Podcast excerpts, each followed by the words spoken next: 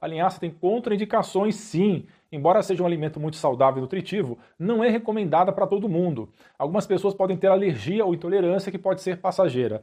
Além disso, a linhaça pode causar desconforto gastrointestinal em algumas pessoas, especialmente se consumida em grandes quantidades. Isso pode resultar em sintomas como gases, inchaço e diarreia. É importante lembrar que a linhaça é um alimento rico em fibras, o que significa que pode ser difícil de digerir para algumas pessoas, especialmente aquelas com condições como síndrome do intestino irritável. No entanto, se você não estiver digerindo as sementes de linhaça adequadamente, pode ser que não esteja produzindo bile suficiente para quebrar as gorduras boas da linhaça, o que pode ser um problema, especialmente para pessoas sem vesícula biliar. Outro problema pode ser o ácido fítico presente nas sementes de linhaça, que é um antinutriente que pode impedir ou dificultar a absorção de nutrientes essenciais.